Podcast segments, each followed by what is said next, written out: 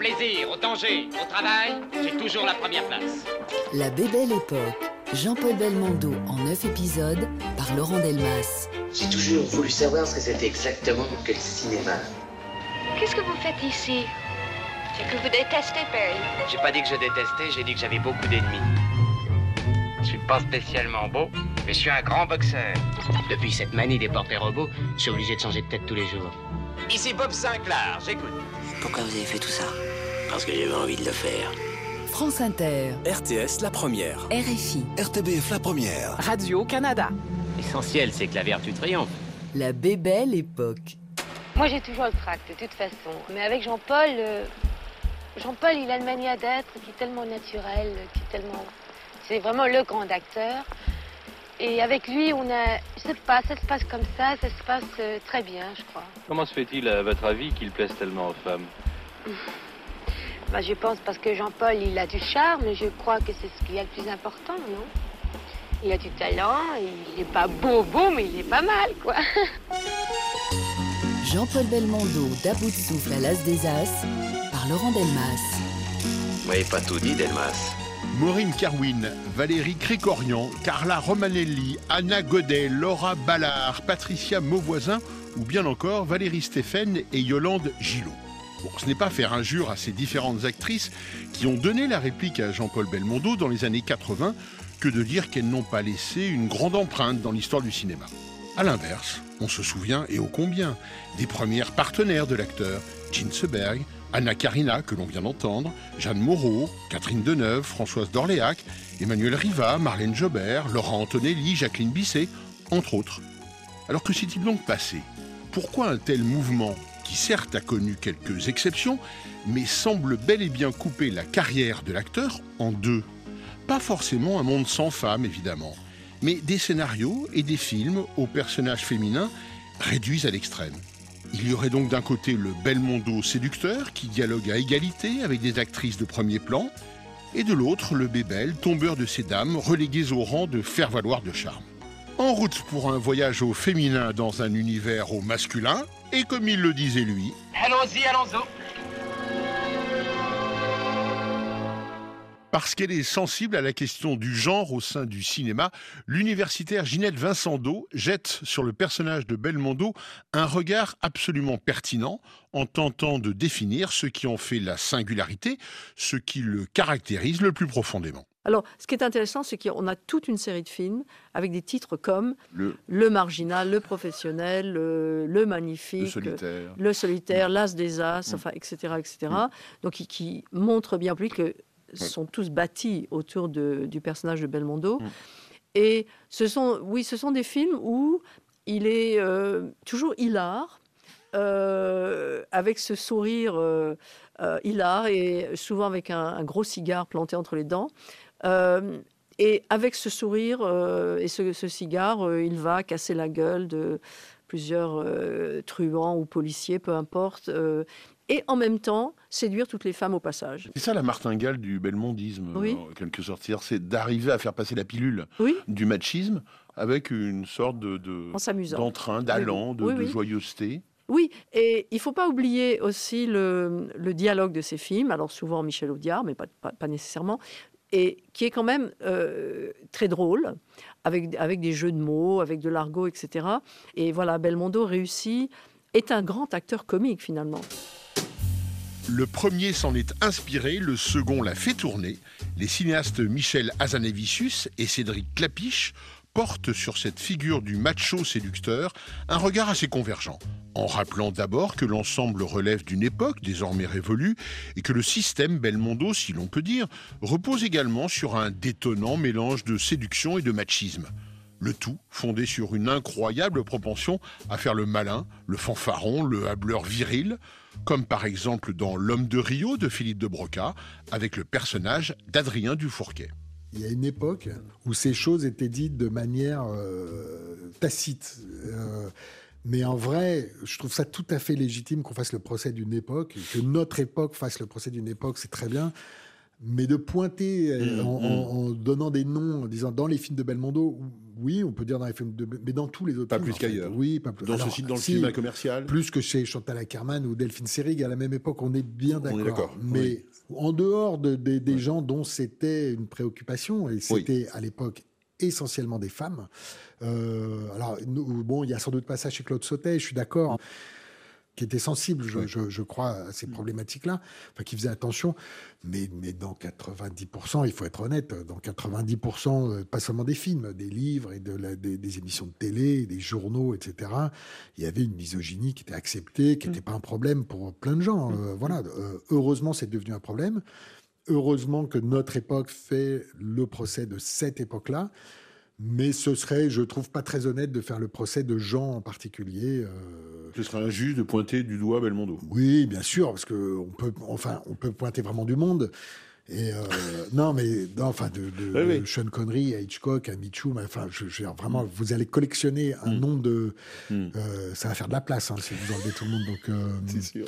mais après, euh, oui, on aurait aimé qu'ils soient tous euh, à la pointe du féminisme de Mm. 2023, mais bon, euh, c'est- ils étaient, je pense, dans une espèce de, de- de majorité euh, silencieuse de 1973, c'est-à-dire gentiment misogyne, euh, gentiment, euh, j'allais dire gentiment raciste, non, oui, faut pas exagérer. raciste, oui, quand même, un peu, Oui, enfin, il y avait ce truc-là. Oui, oui, Homophobe, c'était. euh, ouais, On, se moquait, bien, quand même. ouais, on se moquait des homosexuels allègrement, et ça ne choquait personne. Je suis pas en train de, de dire que c'était mieux avant. hein. Mais euh, non, non, mais il y avait une espèce de, de, de- de- comment dire, de non-conscience, quoi. Voilà, de. de de non-intérêt, c'était pas de la haine, c'était pas de, de l'animosité, c'était une espèce de, de- de stupidité ambiante parce que personne s'était réellement posé les questions et de manière sérieuse, quoi. Donc oui, oui, l'époque était comme ça, voilà.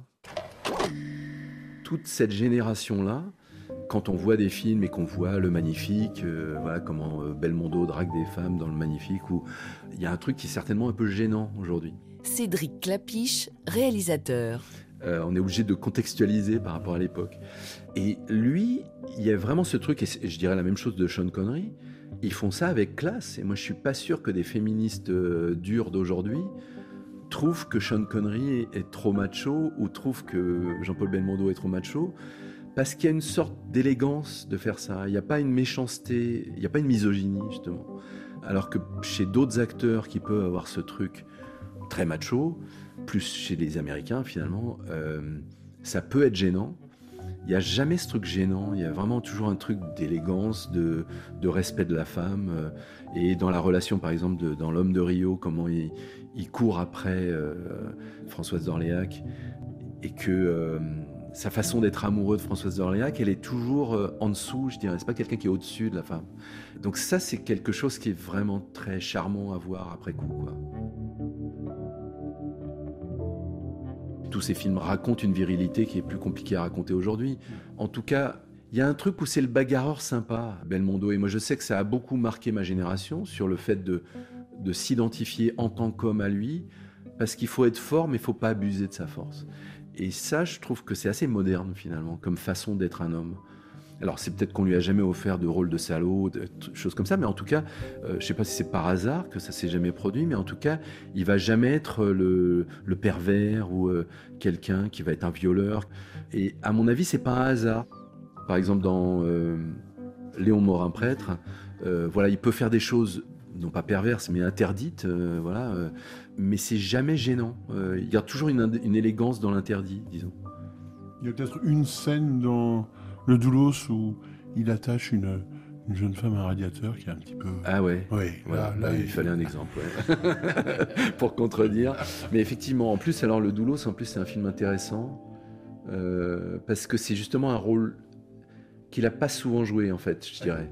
Euh, Peut-être justement par rapport à la dureté qu'il a dans le film. Euh, ouais, ouais, c'est vrai. Léa Drucker raconte qu'elle a eu une scène un peu mouvementée avec lui, mais qu'elle en redemandait. Oui, ça c'était fabuleux parce que je crois qu'on n'a pas répété la scène et donc il y a une scène où euh, Jean-Paul Belmondo euh, vient dans cette fête du Nouvel An de l'an 2000. Et, donc, Léa Drucker est la fille de famille qui et du coup, elle essaye de l'empêcher de rentrer dans la fête. Et lui, il devait prendre Léa Drucker et l'acheter contre le mur à l'autre bout de la pièce.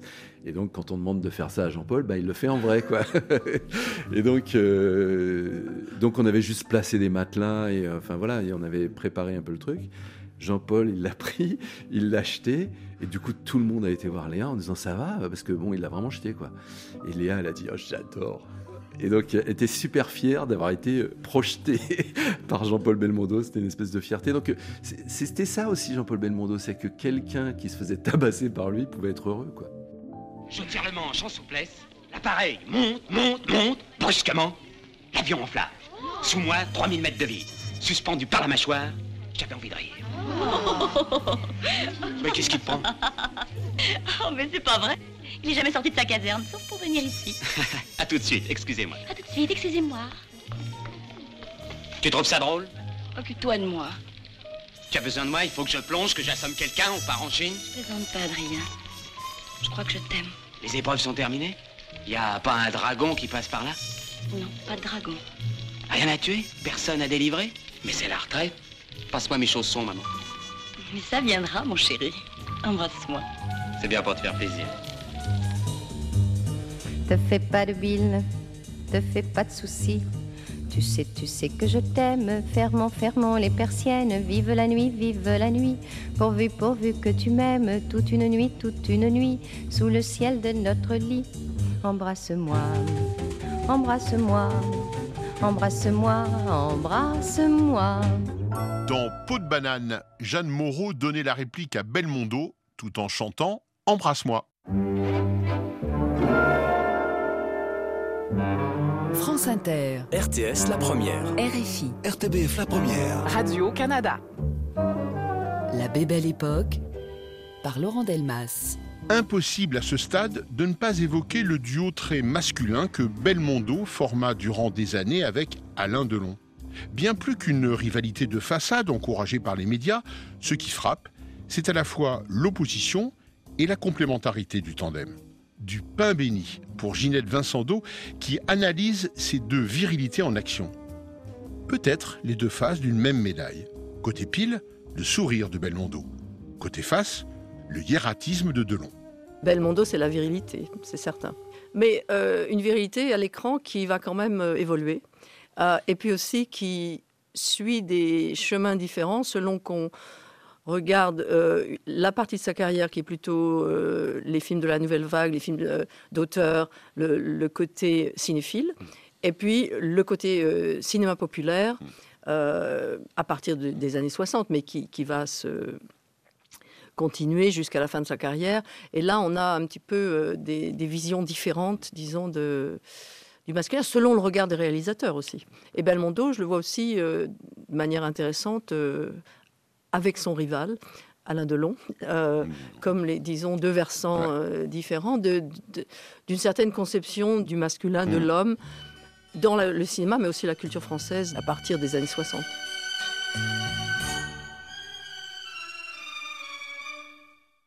Le film Le Magnifique, que son réalisateur Philippe de Broca a coécrit avec Francis Weber et Jean-Paul Rapneau, traite à sa manière de ce rapport particulier au féminin. Ou plus précisément, il instaure d'entrée de jeu une dualité qui reflète assez bien les deux tendances de la séduction selon Belmondo. Ce dernier incarne en effet deux personnages que tout oppose ou presque.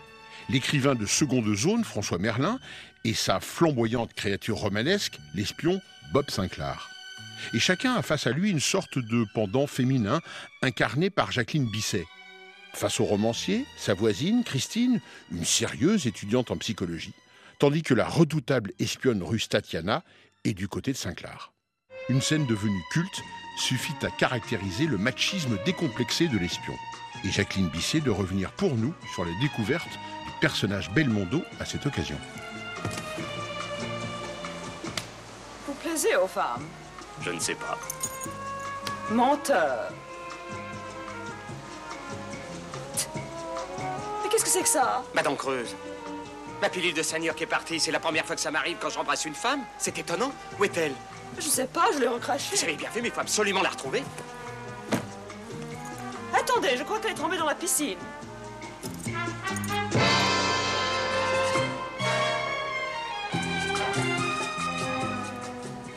Je vais demander à la direction de changer l'eau.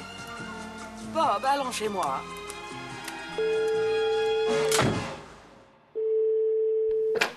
Je crois qu'on était à Acapulco. Jacqueline Bisset, actrice. Au Mexique, et c'était dans un, un endroit, une table de, à l'extérieur. Il était avec sa girlfriend, Laura Antonelli, et assise à la table, et j'ai fait sa connaissance là.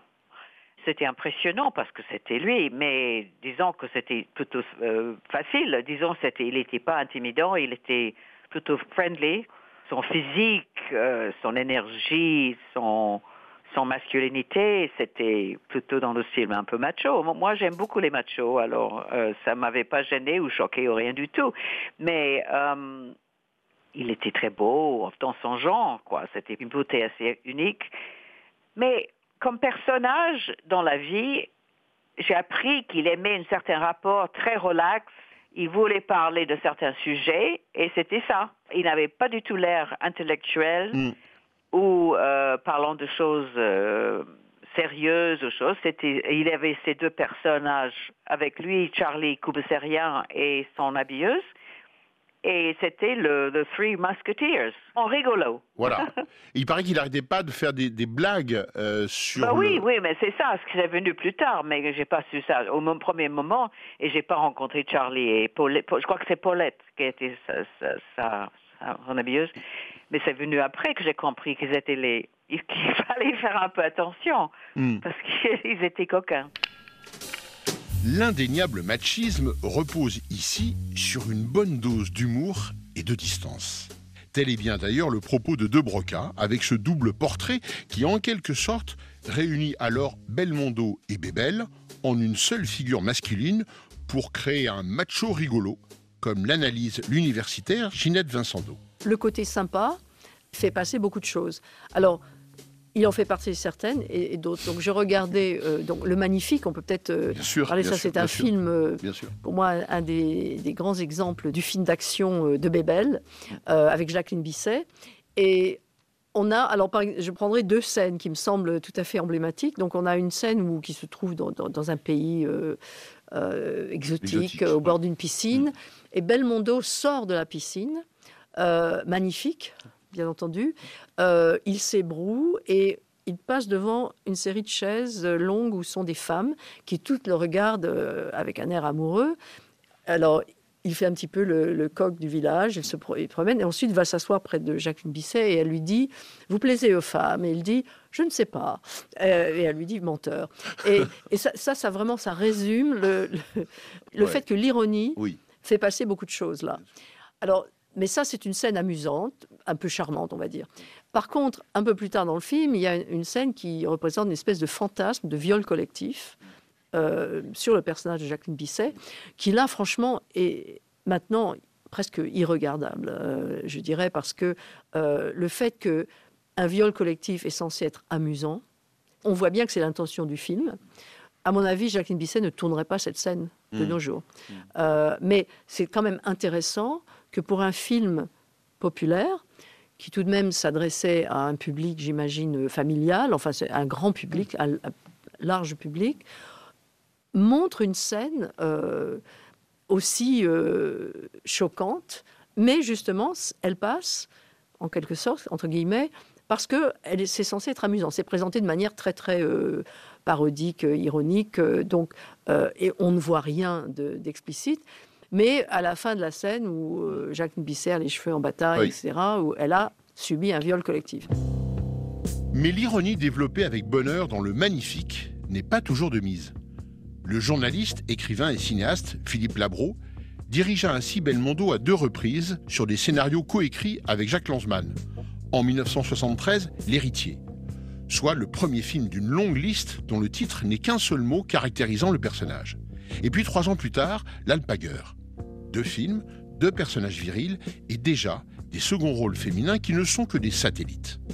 Philippe Labro, 50 ans plus tard, revient en toute lucidité sur les deux misogynes qu'incarne successivement Belmondo dans ses films. Extrait de L'héritier à l'appui. Je voyais mal comment un personnage pareil, avec euh, toute la charge euh, Mm. émotionnelle, euh, toute la charge de pouvoir euh, et, et de sensualité, mais c'est aussi quand même sa, sa capacité de séduire et sa misogynie, parce que, encore une fois, ce film-là, aujourd'hui, euh, on me mettrait en prison si je le tournais aujourd'hui. Je ne pourrais pas le tourner. C'est très misogyne, ce film. hein. Il vous l'assumez? C'est comme ça, c'est l'époque. Je pensais et je considérais que c'est un machiste. C'est le macho. Elle lui dit, Carla Gravina, dans la scène chez Maxims, j'ai voulu évidemment lui faire dire ça, vous êtes l'archétype du macho viril, vous croyez que ceci, cela, alors que vous n'êtes pas grand-chose. Jacques Lancemal comme moi, moi je suis journaliste dans l'âme, hein, nous absorbions notre époque totalement, toute l'actualité. Donc tout ça nous a aidés et servi. Alors, Jean-Paul, dans tout ça, il faut que ça soit une star. Je ne peux pas mettre un inconnu à, la place, à cette place-là, c'est pas possible. On- n'y croira pas. Là, encore une fois, il est crédible. Alors, il l'est pas seulement dans ses costumes, dans ce dialogue, il l'est dans son corps. La manière dont cet homme marche, bouge, euh, prend un, un verre de whisky, tape au téléphone, va chercher un pistolet quand il en a besoin, son, son allure, cette fameuse démarche chaloupée que j'avais découvert une vingtaine d'années auparavant, ou une quinzaine d'années auparavant, elle est là. Et ça, c'est irremplaçable. C'est Steve McQueen.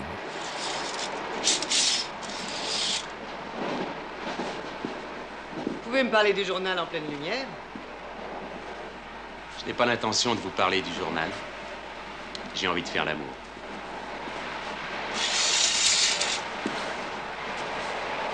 Je n'ai aucune hypocrisie sexuelle.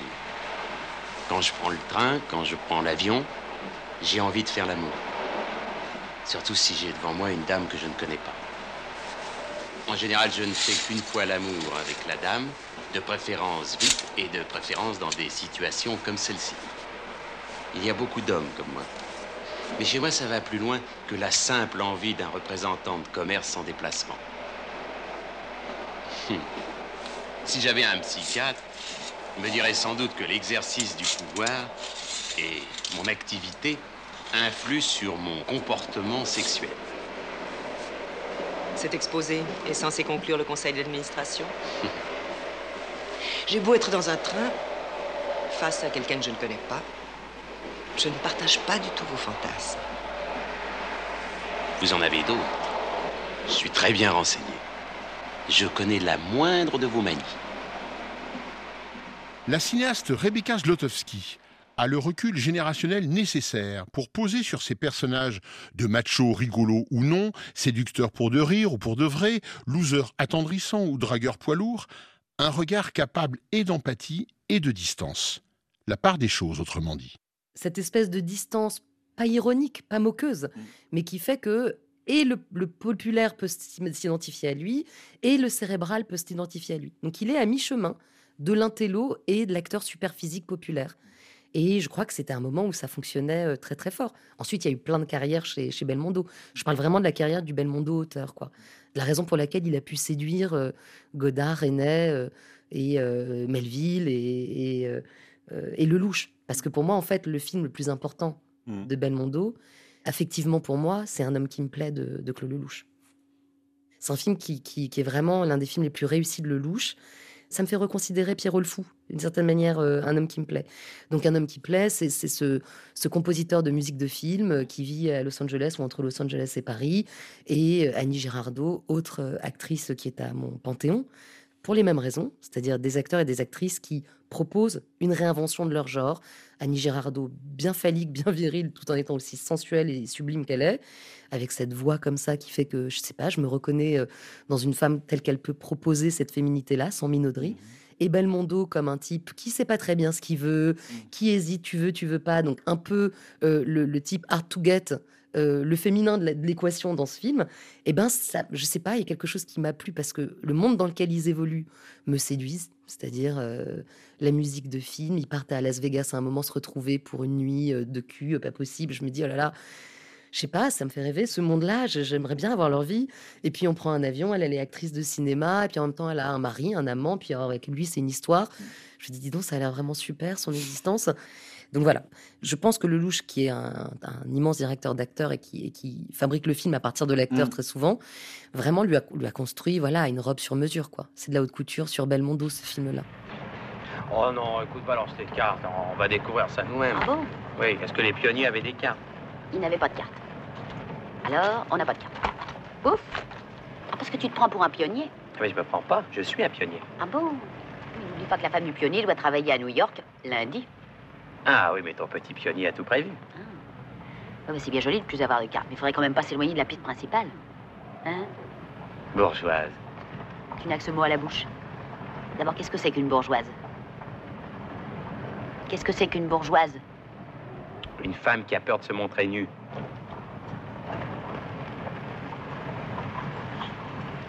Alors bon. Ah, tu vois, t'es pire qu'une bourgeoise. Parce que même nu, tu gardes tes mains sur les seins. Un prétexte pour prendre du soleil. Avoue que ce n'est pas banal. Hein? Le soleil est chaud.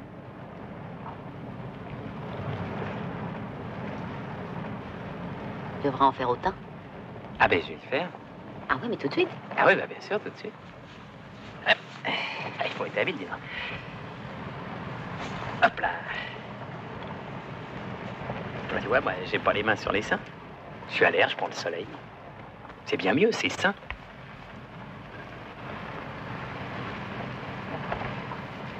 je crois que je vais m'arrêter parce que j'ai des idées. Autre point de vue féminin, celui de la scénariste et réalisatrice Danielle Thompson, qui coécrivit avec son père, Gérard Houry et Marcel Julien, les scénarios de deux films à très grand succès de Belmondo, Le Cerveau en 1969, puis L'As des As en 1982. Décidément, la place des femmes dans la filmographie de Bébel est une vraie question. Alors, euh, on, va, on va rentrer dans, le, dans, dans la fameuse C'était une autre époque. Alors, quand même, beaucoup de grands succès de Jean-Paul sont des films d'action. Hmm. Et c'est vrai que euh, bah, il y a moins de femmes parce que c'est comme ça, parce que parce que en effet, euh, euh, et même et même aujourd'hui, Dieu sait si, si les choses changent et ont changé, tant mieux. Mais enfin, c'est quand même plus rare. Bon, euh, les films de guerre, n'en parlons pas. Je veux dire, c'est les hommes qui partent faire la guerre, euh, même s'il y a des femmes et même s'il y aura dans l'avenir, je pense, des, des, films sur euh, des femmes qui sont sur le terrain. Il y, en, avait peu à l'époque et c'est comme ces, histoires-là, donc n'en faisait pas partie. Mm. C'est vrai qu'on est dans une époque où, quand on regarde maintenant et, j'espère de tout mon cœur qu'on n'enlèvera pas ça et qu'on va pas les couper ça dans les films parce que justement, il faut mm. montrer euh, à tout le monde aujourd'hui comment c'était pour que ce ne soit plus comme ça. Enfin, ça, c'est mon sentiment. Mais c'est vrai que la manière dont les hommes se comportaient, que ce soit dans la vie et bien sûr au cinéma, puisque ça, ça reflète, euh, voilà, cette attitude, euh, allez ma cocotte, on vous met la main aux fesses, des choses qui sont insensées et qui faisaient rire dans tout le monde dans les salles, y compris les femmes. Mhm. Enfin, voilà. C'est, mm. et ça, je veux dire, euh, Jean-Paul, il est, il, est, il, est de, il est de cette époque. Et, et, en même temps, quand euh, Jean-Paul fait euh, la, la, la, sirène de Mississippi, qui est un personnage très très différent, avec un rôle à égalité, en effet, avec Catherine Deneuve, eh bien, ça marche pas. Alors que à Saint-Jean-d'Hiver, des histoires d'amitié entre hommes, ça marche. Un monde sans femmes, ça marche bien. Voilà. C'est très curieux. C'est très curieux. Donc euh, c'est vrai que euh, c'est pas un, héros romantique. Mm. C'est un héros tout court ça vient pas de lui. C'est pour ça qu'il faut vraiment voir ces vieux films et, les analyser par rapport à ce qu'était la société, puisque c'est le miroir en question. Et donc, euh, la carrière de Jean-Paul, elle est, une carrière d'un homme pour lequel les, femmes, c'était des conquêtes. Mm. Et ce mot conquête, aujourd'hui, euh, mais c'est même pas la peine d'en parler. Écoutons cette fois un point de vue masculin sur ce Belmondo forcément séducteur. Celui du cinéaste Bernard Stora, qui, avant de lui confier le rôle principal de la version télévisée de L'aîné des fers chauds, croisa l'acteur sur les plateaux de tournage de films d'Henri Verneuil et de Jean-Paul Rapneau notamment. Bon, l'atmosphère générale autour de Belmondo, c'était euh, une atmosphère de cours de récréation, de, mais d'école de garçons. De, ah, d'école de garçons, oui, oui. Non, les filles, les filles comptaient beaucoup, mais on mm. les regardait de loin avec une certaine crainte et en les tenant soigneusement euh, à leur place. c'était comme ça. C'était une époque révolue. On peut l'espérer. Mais c'était une dimension importante, néanmoins, cette espèce de. C'est les personnages machos. De ce côté-là, Jean-Paul a, jamais changé, de, enfin, pendant toutes les années où, j'ai périodiquement eu affaire à lui, et dans ben, pratiquement ce qui est son dernier film, que j'ai eu le, bonheur de faire avec lui, mmh. L'aîné des fers chauds, oui, il était pareil, il avait cette espèce de... Pareil avec la maturité. Mais il avait ce goût des farces, ce goût des... Voilà, dans les hôtels on change les chaussures de place devant les portes et autres plaisanteries de ce genre, où on modifie complètement l'ameublement d'une chambre, euh, etc. Bon, ça c'est dans la partie la plus sympa, la plus... Il faut jamais l'oublier, Jean-Paul était un grand bourgeois. C'est pas un voyou. Ah non, pas du tout. Mmh fils de sculpteur euh, célèbre et installé. Fils d'un sculpteur célèbre, passant avec euh, son père euh, et son frère Alain. c'est une partie de ses dimanches au Louvre, élevé dans la culture et dans la bonne éducation. C'était un garçon bien élevé. France Inter. RTS La Première. RFI. RTBF La Première. Radio-Canada. La Bébelle Époque par Laurent Delmas. C'est en 1984 que Georges Lautner, sur un scénario de Jean Poiret, réalise Joyeuse Pâques. L'occasion pour Belmondo de jouer une situation boulevardière à souhait et d'endosser les habits d'un homme marié qui tente de faire passer Julie, sa jeune maîtresse, pour sa fille auprès de sa femme. Et la jeune femme en question n'est autre que Sophie Marceau, l'héroïne de la Boom quatre ans auparavant. Au micro d'André Asseo, elle est revenue sur ce tandem et sur son personnage qui, et c'est le moins que l'on puisse dire, ne se laisse pas faire face à une lâcheté masculine sidérante. Je dis pas ça méchamment, mais c'est vrai que tous ces acteurs sont un peu misogynes et euh, les femmes n'ont pas une très très grande place dans leurs films, malheureusement, à mon avis. Bon, et c'est vrai que dans Joyeuse Pâques, j'ai la chance de tenir mon rôle quand même, qui n'est pas un Parce que le texte de Poire, il a été écrit avant Belmondo, alors évidemment. et c'est le rôle d'une fille qui mène un petit peu le jeu, à un certain sens, parce que Belmondo est là-dedans presque la victime. Ah, parfaitement, c'est Belmondo la victime. Je parce qu'elle finit par se dire, bon, il faut que je joue le jeu et. Euh, en fait, c'est elle qui dirige un peu tout ça avec la femme. Je veux dire, c'est lui qui, dans l'histoire, s'enfonce de plus en plus. Et la, et la jeune fille, soucieuse de rien du tout, euh, joue le jeu et, s'amuse plutôt qu'autre chose. Vous savez qui est de vous engager? C'est Belmondo, c'est Lautner, c'est le producteur? J'ai rencontré Lautner et Sard. Et ils ne savaient pas encore qui prendre pour le rôle de mon partenaire, en fait. Et donc, ils ont choisi Belmondo. Et bon, à partir de là, ils ont réécrit un scénario. Euh, oui, ça sera beaucoup plus mouvementé, je crois, beaucoup plus mouvementé que dans la pièce. c'est un peu euh, belmondisé, si je peux dire, euh, avec des cascades, des trucs. Ça n'enlève rien au scénario, parce que je crois qu'il y a quand même toujours le côté assez vivant et bonne humeur de, ce film. Mais euh, au départ, c'est quand même Lautner et Sartre qui ont choisi les, les acteurs. Et alors, qu'est-ce qu'on fait maintenant? On crache le morceau à la dame ou on divorce et on épouse maman? Oh oui, hein? Le héros se porte un peu lâche hein, cette année. Pour la drague, c'est James Bond.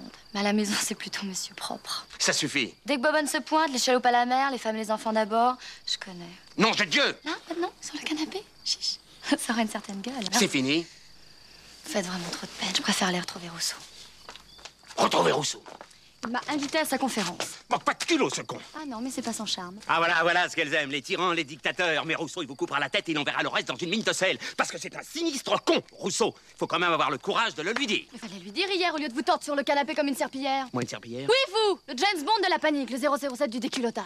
Mon de Dieu Oui, après Mon de Dieu Mon de Dieu Vous m'écrirez la suite Mon de Dieu de nom de Dieu Ah, le James Bond du déculottage Ah, nom de Dieu On va voir ça Ah, nom de Dieu, nom de Dieu mais alors, dans ce panorama viriliste plus ou moins reluisant, que faire du personnage de Louis Mahé que joue Belmondo dans La sirène du Mississippi, écrit et réalisé en 1969 par François Truffaut, d'après un roman de William Irish Oui, que faire de cet homme faible qui, du début jusqu'à la fin, est dominé par une Catherine Deneuve capable de tout, y compris du pire? Écoutons ce qu'en dit l'universitaire Ginette Vincendo. La sirène du Mississippi est un film de, la fin des années 60. Et euh, il, il, a déjà commencé sa carrière dans le cinéma populaire, ses films d'action, où là, le, la virilité passe par le corps, par la- le- la- les prouesses athlétiques, les cascades, euh, et son corps est érotisé, mais en, euh, c'est un corps très très viril. Je pense que Depardieu, par comparaison, est plus capable, bizarrement, avec un physique euh, plus important, on va dire, néanmoins réussit à exprimer une certaine euh, fragilité, euh, féminité, bon, toute proportion gardée, euh, que Belmondo est déjà beaucoup plus investi dans son personnage de, de- de macho sympathique. Voilà. Et là, Truffaut retourne complètement le personnage et en fait euh, un homme faible, euh, euh, victime du désir pour cette femme, victime de cette femme. Et je pense que ça contredit tout simplement trop l'image qu'il a accumulée à ce moment-là. Euh, parce qu'il a déjà commencé à faire des, films où, euh, Borsalino, etc., où ça, il joue beaucoup plus sur son physique. Je dirais qu'au moment où il fait la, la sirène du Mississippi, il est déjà devenu Bébel. Et, et Bébel ne peut pas euh, être victime d'une femme, ne peut pas être en position de faiblesse vis-à-vis d'une femme. Ça, c'est- c'était inacceptable, je pense, pour son public, et, et d'où l'échec du film. Allez, montre-moi ton sourire. Écoute, ne me fais plus le coup du sourire, hein, ça ne marche plus. Ne me demande rien, ne me parle pas, ne t'occupe pas de moi. Fous-moi la paix. Très bien. Très très bien, parfait. Pas difficile pour moi de connaître tes pensées. En ce moment, tu me hais carrément. Et tu dis qu'est-ce que je fous avec ce type qui a pas un sou et qui est même pas fichu d'assommer une vieille dame dans la rue pour lui prendre son sac? Non, tu penses qu'à toi. Non, T'es pas une fille égoïste? Tu es l'égoïsme à toi toute seule. Tu te crois une vraie personne, tu crois que t'es unique, mais c'est faux. T'es partie d'un tas de filles qui se multiplient en ce moment. Pas vraiment des gars, pas vraiment des aventurières ou des putains, non. Mais des sortes de parasites qui vivent en dehors de la société normale. Ben, ni des femmes, ni des jeunes filles. Vous êtes des souris. Ce que vous êtes d'ailleurs, ça n'a pas de nom exact. Des écervelés avec la tête pleine d'idiotie ou la tête vide. Vous êtes amoureuse de votre corps, alors pensez qu'à vous mettre au soleil, à brunir. Passez des heures à vous trafiquer le visage. Alors vous pouvez pas passer devant une voiture en stationnement sans vous regarder dans le reflet du pare-brise. Tu sais où on en trouve le plus des filles comme ça? Dans les aéroports. Oui? Partout il y a des avions qui partent pour des longues distances. Parce que vous êtes des belles filles. Et les belles filles, on se les dispute. On les invite d'une capitale à l'autre. Elles y vont. Elles déambulent partout avec leur petit sac à la main, la gueule enfarinée. Là maintenant, t'es vraiment en colère. Ça me fait plaisir. Parce que quand t'es en colère, ta bouche elle se tord. Elle se met de travers. Et tu deviens laide. Enfin laide. Elle a une laideur effrayante.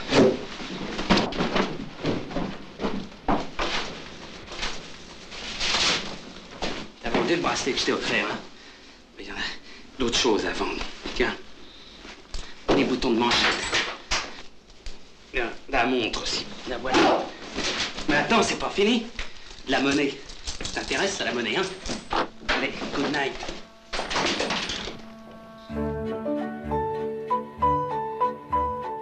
D'un film à l'autre, au moins dans une première partie de carrière, le machisme se voit bousculé, voire ridiculisé, comme ici dans L'incorrigible de Philippe de Broca. On doit à Michel Audiard ce dialogue dans lequel le personnage de Victor Vautier, voyou aux multiples identités, est aux prises avec une psychologue qui n'a aucun mal à prendre le dessus. Comment Vous appelez-vous? Marie-Charlotte. Croyez-vous aux enchantements, aux sortilèges, petite Marie-Charlotte? Pas du tout. Ah, moi non plus. Et pourtant, oui, et pourtant. Ce matin, nous ne nous connaissions pas. Pire, le destin aurait dû nous dresser l'un contre l'autre, comme la langouste et le cobra. La mangouste. Et puis aller savoir le pourquoi, le comment des choses. Un adagio de Schubert, votre regard de petite fille, votre fragilité. Pourquoi étais-je là? Providence. Voilà. Nous aurions pu nous dire des banalités. Et nous voilà lancés dans une conversation passionnante. Ah, passionnant. Oh, Marie-Charlotte. Bordel de conneries de merde de chien, bordel Qu'est-ce que vous disiez? Oh, Marie-Charlotte. Peut-être que demain, nous dirons que nous avons fait une bêtise. Une merveilleuse bêtise. Je vous Vous avez raison. Des débiles mentaux, des paranoïaques, des obsédés sexuels. Je croyais avoir tout vu, moi, mais des mythos comme vous, alors là, jamais. Ah oui, bien sûr, le Rizy. J'ai compris. Adieu. Non, non. À demain. Mais euh, pas au bar des artistes, ni à l'hôtel Prince de Galles, et encore moins au Tagada de la rue Vavin. À mon bureau, 18 quai des Orfèvres, 15 heures précises. Au revoir, maître. Directeur de l'Institut Lumière et délégué général du Festival de Cannes, Thierry Frémaux revient à ce stade sur la nécessaire prise en compte d'une époque et de ses spécificités. Macho Belmondo? Ni plus ni moins que le cinéma de son temps, ni plus ni moins que les répliques inventées pour lui, ou plutôt pour ses personnages, et même au risque du second degré. Bon, d'abord, euh, il faut évidemment euh, dire ce que chaque œuvre doit à sa propre époque. Et que peut-être dans 30 ans, euh, et d'ailleurs, moi, personnellement, je l'appelle de mes voeux, et il y en a, ça existe, des films de femmes sans hommes.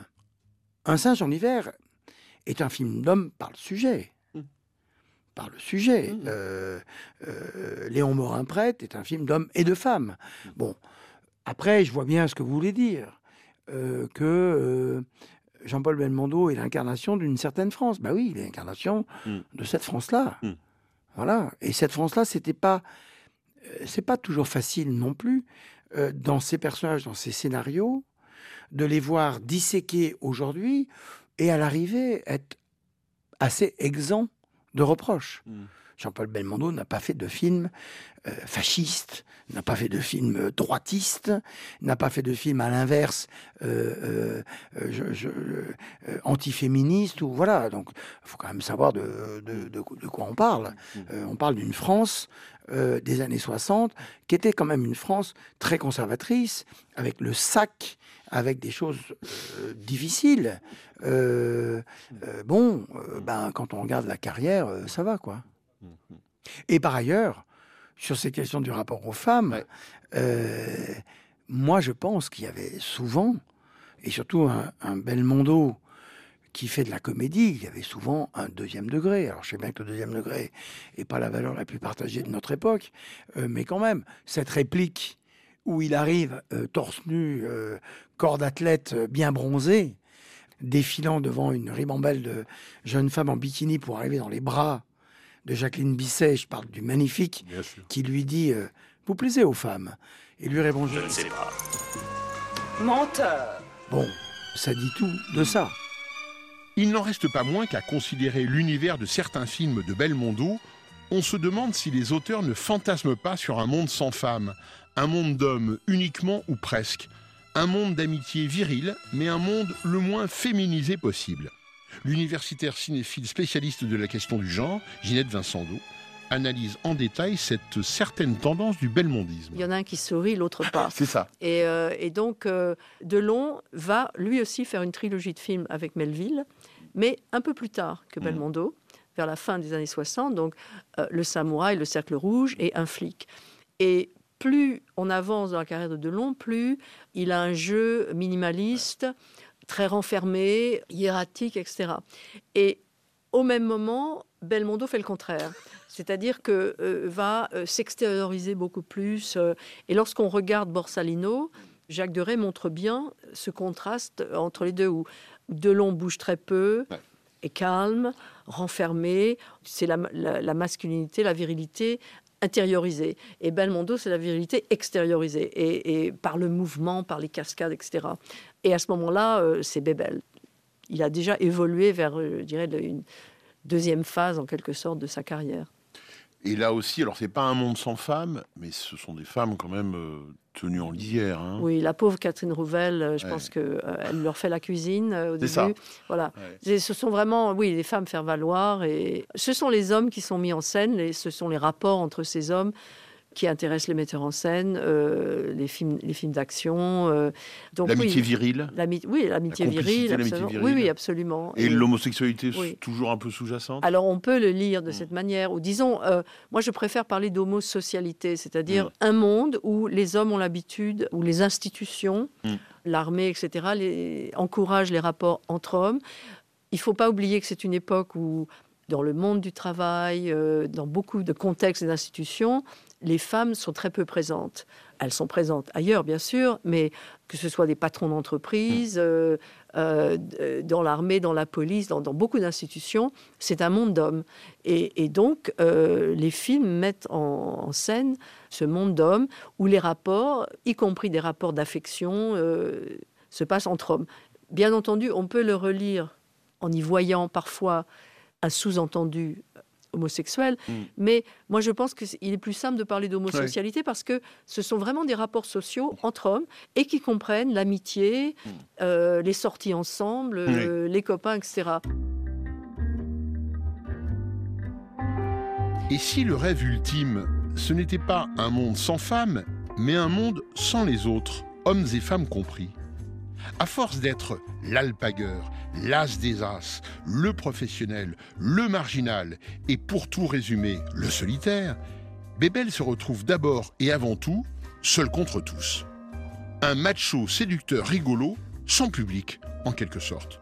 Drôle de posture. C'est pourtant bien ce qu'exprime son personnage dans 100 000 dollars au soleil, écrit par Michel Audiard et réalisé en 1964 par Henri Verneuil soit un voyou prêt à braquer son meilleur copain pour arriver à ses fins. Alors c'est fou quand même ce qu'un mec peut changer, ouais. Mais rappelle-toi, Rocco, à Tampico, à Murcie, à Caracas, eh ben on partageait tout. Et les risques, le pognon, les filles. Et là, tu t'es tiré au petit matin en faux sans rien dire. Entre nous, tu crois que c'est bien dit, hein? On peut pas dire que t'es tout à fait tort. Mais t'aurais cent fois raison que j'aurais encore plus raison que toi. Pourquoi ça? C'est moi qui tiens la carabine. Euh. Et puis confidence pour confidence. Tes comptes sont un peu truqués. Pendant 15 ans, qu'est-ce qu'on a partagé? Des routes pourries, de la poussière et des coups durs. Jamais rien d'autre. Dans la vie, on partage toujours la merde, jamais le pognon. Personne. Tu dérouilles? Ça va. On peut te poser une question? Comme tu disais, tu tiens la carabine. Alors, tant que tu la tiens. Si t'avais eu le chargement, tu l'aurais fourgué à qui? Patate. Quand un truc vaut quelque chose, on trouve toujours quelqu'un pour l'acheter. Patate. Juste. En somme, si je comprends bien, on serait plutôt des hommes d'affaires égarés dans le camionnage. Hein.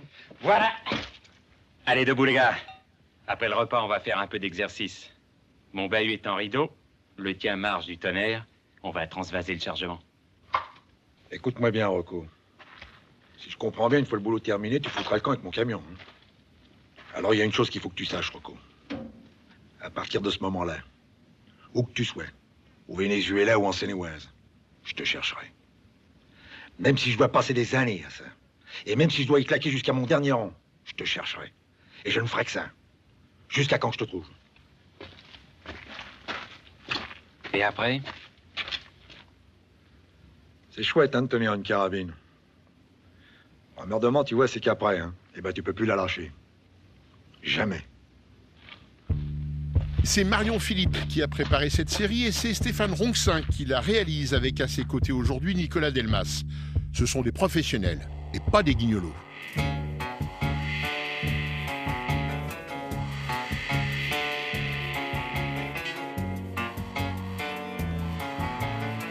Prochain épisode, un sacré casse-cou cascadeur.